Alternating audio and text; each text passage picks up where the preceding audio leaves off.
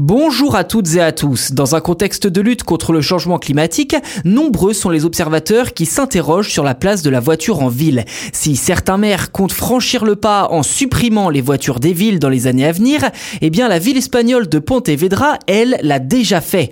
Elle est effectivement mondialement connue pour avoir supprimé le trafic automobile dans ses rues. Alors comment est-ce possible? Quels sont les bénéfices d'une décision si radicale? C'est ce que je vous propose de voir dans cet épisode.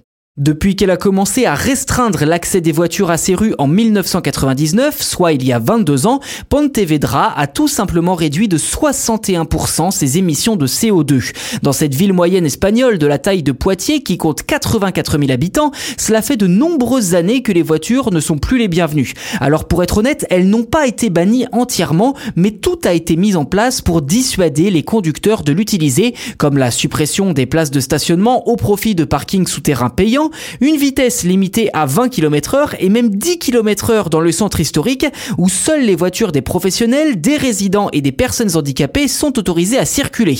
Autant de contraintes qui ont finalement poussé les habitants à repenser leurs déplacements. Qui dit contrainte dit évidemment solution. Et en fait, cette révolution urbaine a été possible grâce à la mise en place d'immenses parkings de dissuasion. C'est comme ça qu'on les nomme en Espagne en tout cas.